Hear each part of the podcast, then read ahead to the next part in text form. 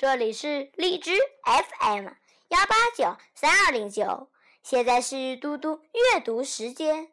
今天我要读的是《南辕北辙》。从前有一个人坐着马车在大路上飞跑，他的朋友看见了，叫住他问：“你上哪儿去呀？”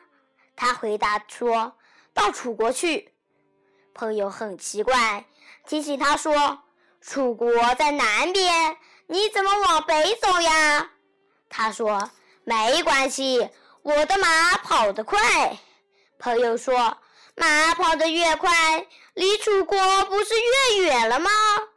他说：“没关系，我的车夫是个好把式。”朋友摇摇头说：“那你哪一天才能到楚国呀？”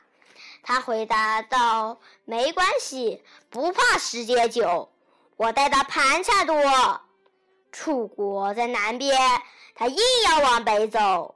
他的马越好，赶车的本领越大，盘缠带的越多，走得越远，就越到不了楚国。”今天的嘟嘟阅读时间就到这里，谢谢大家，明天见。